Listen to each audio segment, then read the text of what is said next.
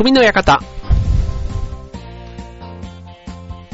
はい、えー、川崎匠です。チュアヘオ .com の協力でオンエアしております、匠の館。はい、えー、今日はハッピーハロウィンということでね、えー、ね、えー、こういう日付も変われば、ね、11月ということですけども、ね、ハロウィン、ね、定着しておりますね。はい、なんか、ね、なかなかこう、あの、仮装をしてね、こう、なんだ、お化けになって、こう、ね、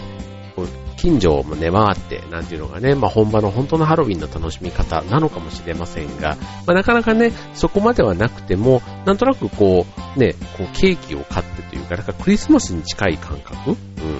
なんだろう、ちょっとあの、こう、あの、インテリアというか、うん、なんかその、かぼちゃだとか、ちょっとお化けのね、なんか、ああいうオレンジ色っぽいね、なんかそういうのとか、あとお化けのなんかをリースというかね、モールみたいなものをこう飾ってみたりとか、うん、なんかそういう行事っていう感じでね、日本では定着してきたかなって、あとなんか、あの、特にお化けとかね、そういうことに限定せずに、それこそ何でもいいから仮装をする。うん、なんか、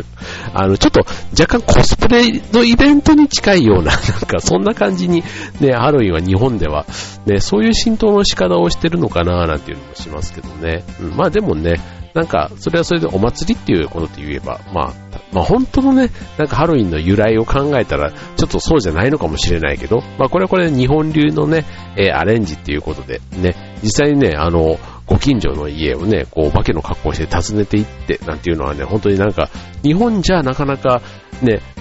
もしかしたら、それこそね、日本が元気になる日ね、きっかけになったりするかもしれないですけどね。なんか ね、同じマンションでもね、こう、隣近所に住んでる人がどんな人かわかんないなんていう中ではね、うん、なかなかそういうコミュニケーションってなかったりしますから、うん。ね、なんかそういうのがもしハロウィンが救世主になったり、なんていうのもね、ちょっと思ったりしましたけども、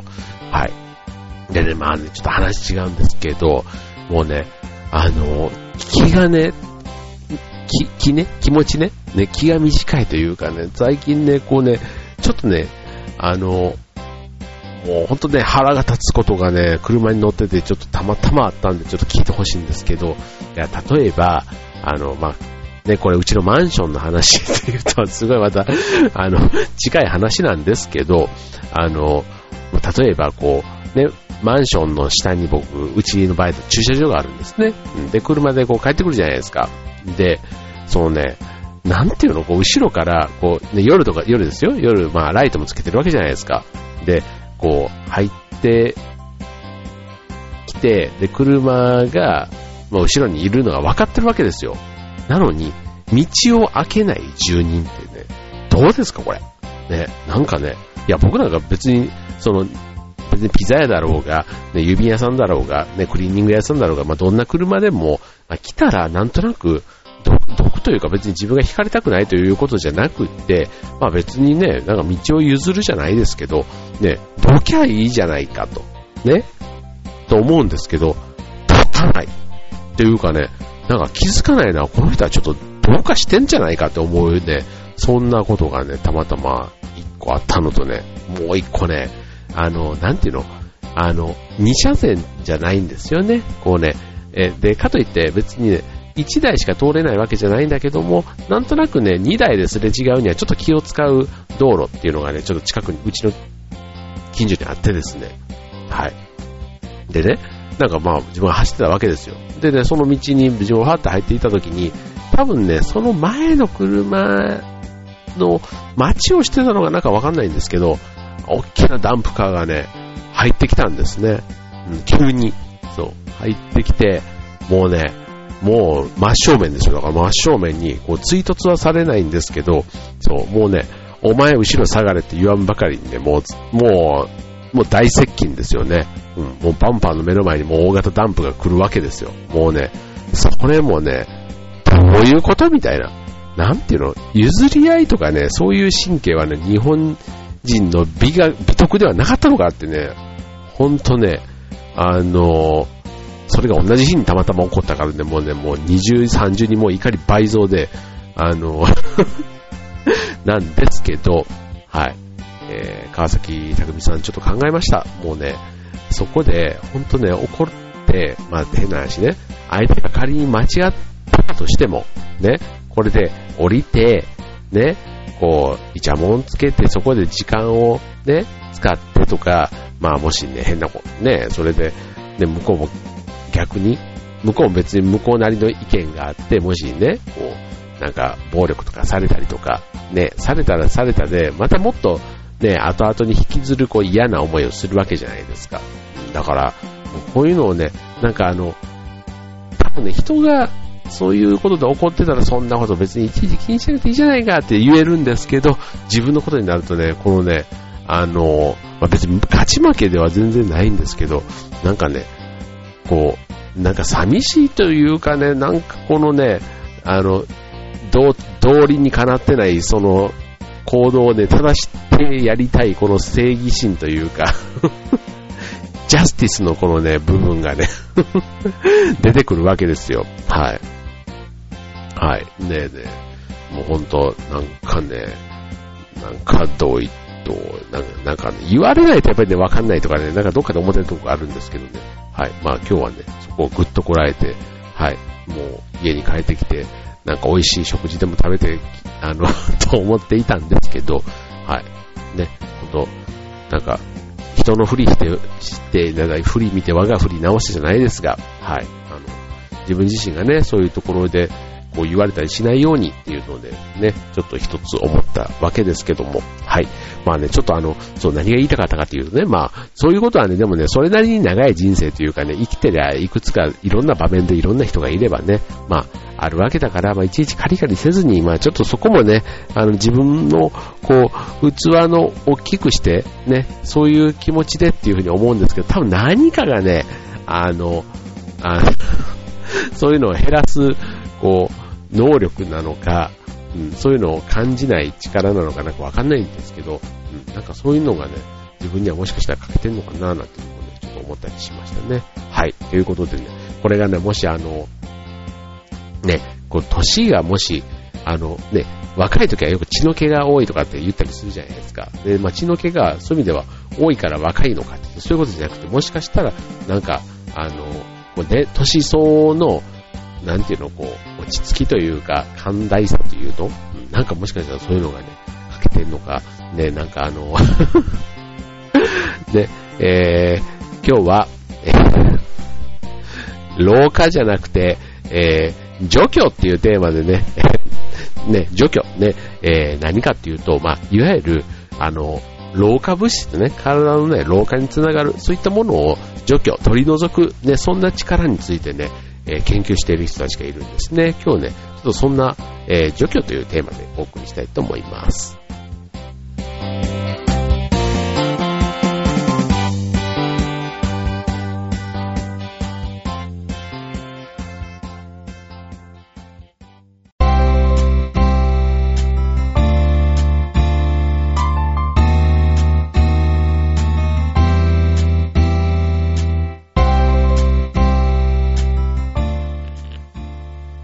はい、ということで、まあ、除去っていうね、ちょっとあの、抽象的なというか、ね、なんなんか、うんって思う話なんですけども、あの、要は、体の中に溜まった、えっ、と、まあ、老化の原因って言われる、あの、ね、老廃物、ね、老化物質を、その、体の外に、ね、出す力っていうことを、そこに、ね、スポットを当てているということで、ね、まあ、もともと除去力っていう、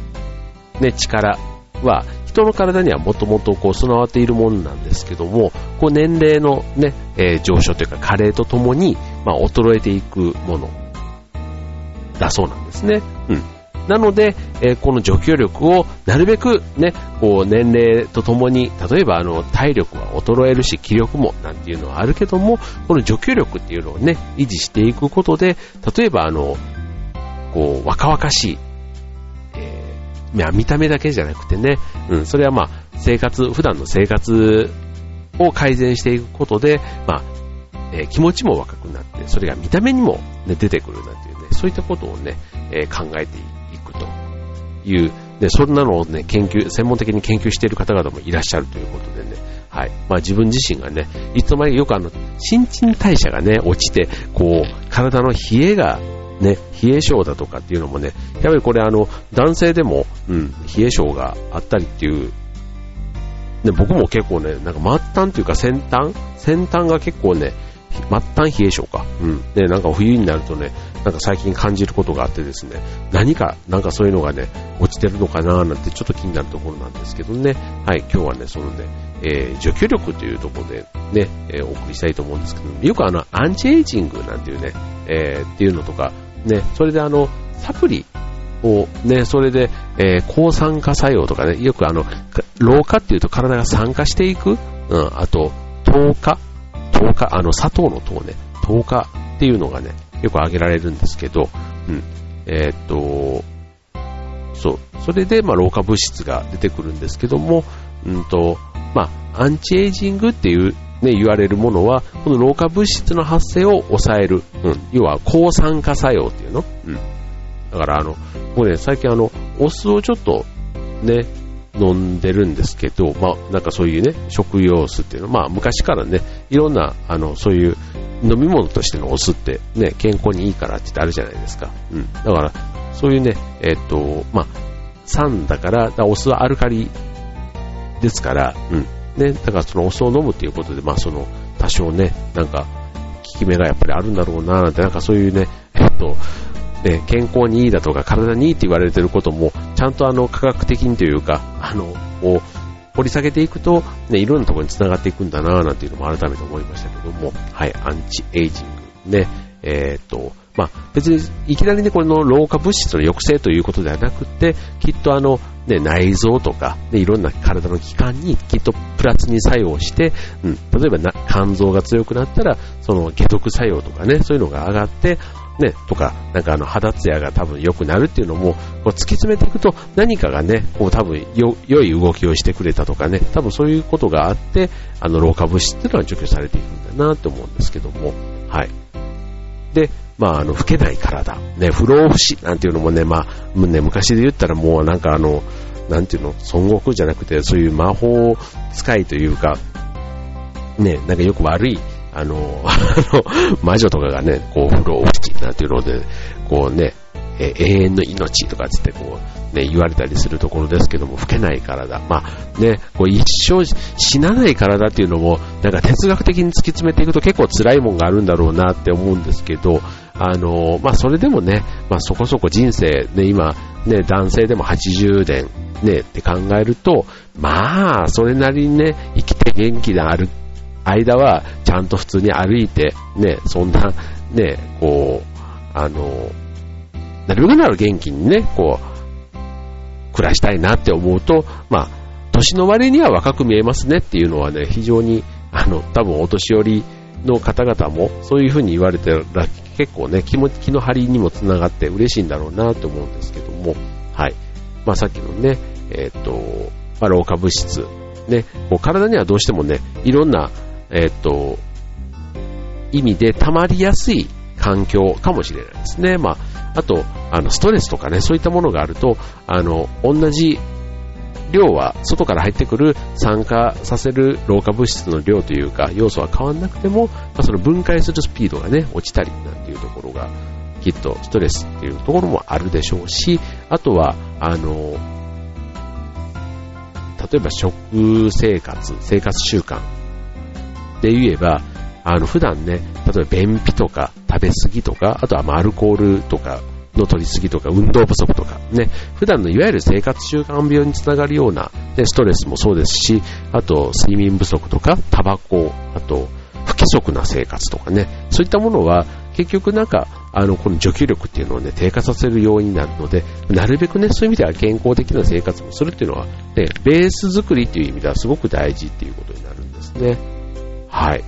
ということでね、今、ちょっとここでこれを言っただけでも、なんかまあ普段のね、ちょっと健康を意識するっていうと、なんかバクとしすぎてて、ついつい日々の不節制というか、ね、なかなかこう、改善につなげづらいかもしれないけども、うん、なんかこう、老化とかって言われると、あの本当に今やっとかないと5年後、10年後にこうなっちゃうよみたいなのがね、見えるともしかしたら今ね、ここで踏み出す一歩が意外と大きいんじゃないかっていうのをね、気づけるんじゃないかなと思いますよね。はい。まあね、男性よりね、そういうので、きっと女性の方がね、あの、敏感だし、気づいた時には非常にストイックなんじゃないかなと思いますので、じゃあちょっとこの後ね、引き続きその除去のね、えー、除去力を掘り下げていきたいと思います。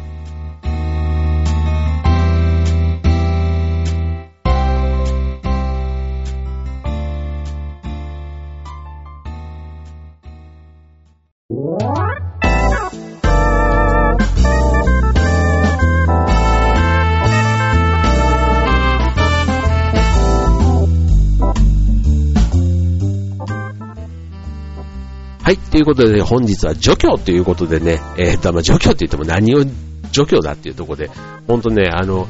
あの、なんか捨てる力みたいな、捨てる技術なんていうのもね、あの、身の回りの整理をするときにね、こう、やっぱり思い切って捨てられないっていうところが、こう、物が溢れて、こう、部屋をごちゃごちゃにしてとか、ね、なんでもこう、情報の整理でもそうですよね。結構まずは捨てるっていうところから始めないと、あの、ね、スペースは限られている部屋でもそうだし、パソコンの容量でもそうだし、ね、その容量が決まっている中をいかに有効に活用するかというとね、思い切ってやっぱ捨てる。ね、タンスの中もね、そうやってやるみたいなとこで、なんか除去、捨てるみたいなとこね。で、えっと、まあちょっと整理整頓の話ではないけですけども、体も同じで、そ体はね、まあ、ある程度ね、自分でいい状態に保とうとするので、あの、まあ、自分の体がけ、ね、健康で元気なうちはね、あの、正常な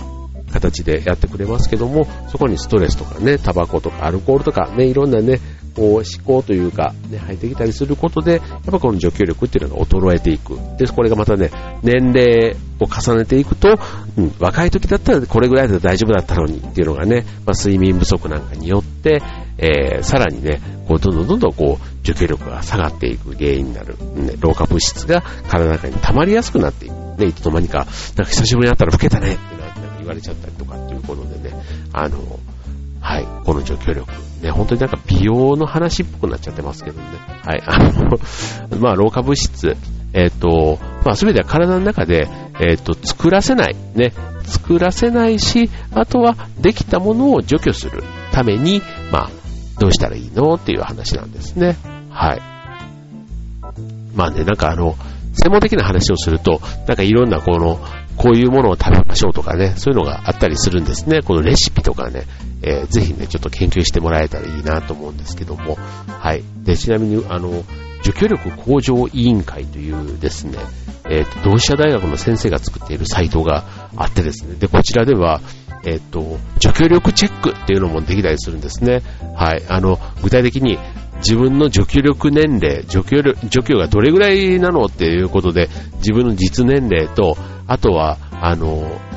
セルフチェックで、で、えっ、ー、と、合計15項目、ね、こう、お酒の量だとか、えっ、ー、と、加工食品を食べる量、日光を浴びる量とか、睡眠時間とか、あと、食生活のね、こう、思考とか、ね、タバコ、便秘、えっ、ー、と、あとは、ね、えっ、ー、と、抜け毛とかね、そういったなんか自覚症状みたいなところまで、はい、やって、えー、診断してくれるものがあったりですとか、あとは、それでもし不安になった後、実際にどういう除去力を上げるレシピなんていうのもね、あってですね、まあ、これもあの、ね、よくダイエットとかね、なんかそういうので、ね、レシピで、やっぱり食はすごくね、体の中から、ね、外からだけじゃなくて中から変えていくという意味で非常に重要なんで、うん、そんなね、レシピなんかもね、改めてこう、診断結果を見て、うん、なんかこう、自覚症状が少しでもね、例えば便秘とかなんかそういうのがね、食生活を見直すことで改善されるんであれば、はい、なんかチャレンジしてみる価値はあるんじゃないかなと思いますよね。これからね、えっ、と、年末にかけてね、忘年会シーズンということで、どうしてもね、お酒の席、ね、避けられない方、たくさんいるんじゃないかなと思います。ね、そんな中でね、まあ、ね、こう、行くだけ行って好きなだけ、ね、好きなこと好きなだけって言うとね、やっぱりね、その分ね、体にも負担がかかってきますから、まあ、そこをね、上手に付き合っていくということでね、えー、ちょっと、あの、考えてみたらいいんじゃないかなって思いますよね。はい。えー、っと、ね、まあなんかあの、受給力をね、そういう意味ではどうやって上げていくのっていうので、まあさっきのあの、食事っていうのは非常に大きいですよね。はい。なんか、えー、っとね、大豆とかね、結構、やっぱりポイントになるみたいですね。うん。だからあの、豆乳とかね、なんかいろいろ豆乳って、なんか豆乳ダイエットとかね、うん、なんか言われたりしますけども、うん、大豆と、あとトマトとかね、結構なんかトマト、あと鶏肉？うん、なんかそういったものもね、すごくあの、個々のね、えー、あと、何、トマトのリコピンとか、あとパプリカとかね、えー、パプリカ、ね、ビタミン CE に、が抗酸化ビタミンって言われていて、で、トマトのリコピンにも抗酸化作用があってとかね、そういったなんか、あの、食事のそれぞれの特徴を、こう、活かして、うん、えー、っと、まず、ね、えー、体にが喜ぶ、こう、食事をね、なるべく摂取するようにしましょうと。で、これも、まあ、急には難しいかもしれないけど、一日一食どっかで意識するとかっていうんだったらね、うん、なんかその積み重ねがやっぱり大事なんでしょうね。はい。で、あとね、これ、えっと、まあ、食事が変われば、今度、体の臓器にもね、ちょっと注目してみて、うん。うん、体のね、胃とか腸とかね、えー、それぞれのパーツに、もしね、今、あの、便秘とかでいうとね、まあ、腸の調子がね、良くないということだから、例えば繊維質のもの、ね、えっ、と、いろいろね、繊維質って言ってもね、バクとこ繊維質って言うとね、なんかあの、わかりづらいところなんで、まあ、どうせだったらね、美味しく自然に、ね、あんまりなんか無理して、繊維、繊維って言ってやっちゃうとね、それはそれでまたなんか余計なストレスになっちゃうかもしれないので、はい、まあ、なんか、そういったこともね、えー、なんか次の、また今度、厚い上着をね、こう、コートとかを脱いだ頃に、なんかそのね、えー、この半年間やった違いが見えてきたりすると、ちょっとね、頑張った自分にもまた、ちょっと嬉しいというか、ね、いい春が迎えられるんじゃないかなって思いますよね。はい。なんかそんなね、えー、これからの年末、ちょっと、えー、よくね、月並みに忘年会がいっぱいあってさ、とかも次の日二日酔いでさ、とかってなんかね、そういうのをね、毎年毎年、あの、やってしまう自分自身への、あの エールという意味で今日はね、除去力テーマにお送りいたしましたが、えっ、ー、と、皆様の参考になっていましたら幸いです。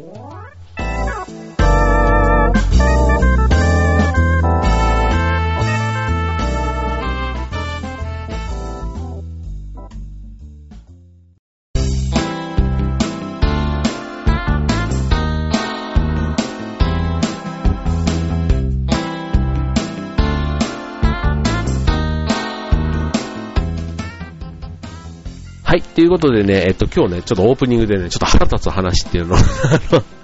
腹立ったっていうのをちょっとしてましたけども、やっぱりね、腹が立ったりすると、あの、それがストレスになって、やっぱりね、なんか体にとってはやっぱりマイナスになるわけですよ。だからね、病は気からとかって言ったりするのも絶対そうなんだろうなと思うんですけど、本当だからそういう意味では、楽観的、なんかその、本当、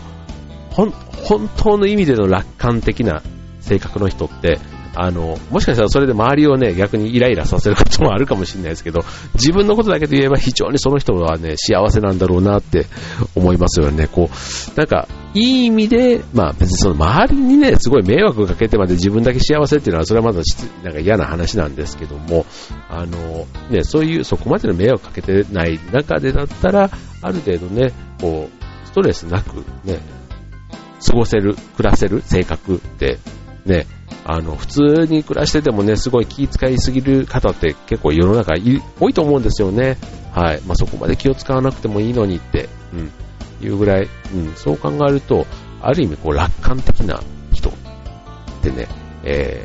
ー、いいなって思うわけで、あなるべくね、あの、楽しいことを考えて、あの、嫌なことも、なんか、あの、笑えて流せる人って、本当あの、そういう人がいるとね、ある意味かっこよく見えたりもするんですよね。わ、なんて大人なんだって。なんか、うん。ほんとね、なんかそこでね、イライラしてる自分をね、客観的に見たらきっとね、ちっぽけなやつだなって思ったりするので、で、しかも、あの、嫌なこともね、3日1週間覚えてることだったら相当腹立つから、やっぱりね、その時にね、やっとけばよかったなって後悔すると思うんですけど、大概のことはね、もう99%はね、もうね、翌朝には忘れてますね。はい。って考えると、なんかね、その日の怒りを、ね、なるべくこう、短く、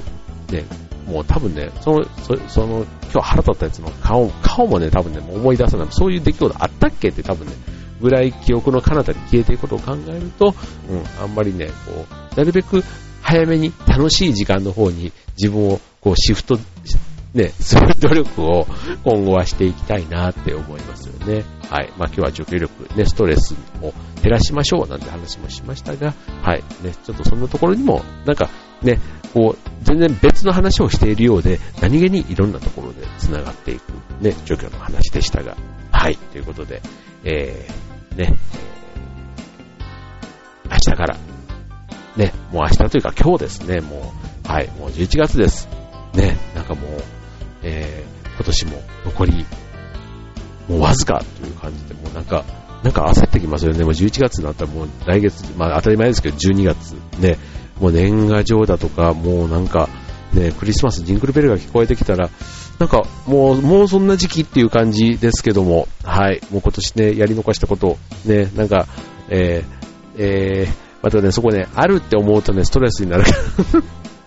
なんか、そういう考え方でいいのかちょっとわかんないですけど、はい、まあ、ね、なるべくちょっと、ね、やり残したことは、えー、少しでもちょっと前に進めてね、いい意味で達成感をね、得て、こう、体にね、こう、ポジティブなエネルギーをこう満たせるような、うん、そんな残り2ヶ月にしていきたいなと思います。はい、えー、劇団フーダニット最後ですけども、えー、11月の11日、ね、西葛西の公民館で公演も予定しております。で、こちらこちらで、あの、頑張って、ね、えー、お客さんに喜んでいただける、えー、芝居をお届けしたいと思っています。はい、これはね、僕にとっては、きっとね、除去力を増す、ね、えー、素敵な活動の一つになっていますので、ね、皆さんにもね、それを同じように届けたいなと思っていますので、ね、えー、興味のある方はぜひね、お越しください。ということで、今週の匠の館はここまで。バイバイ。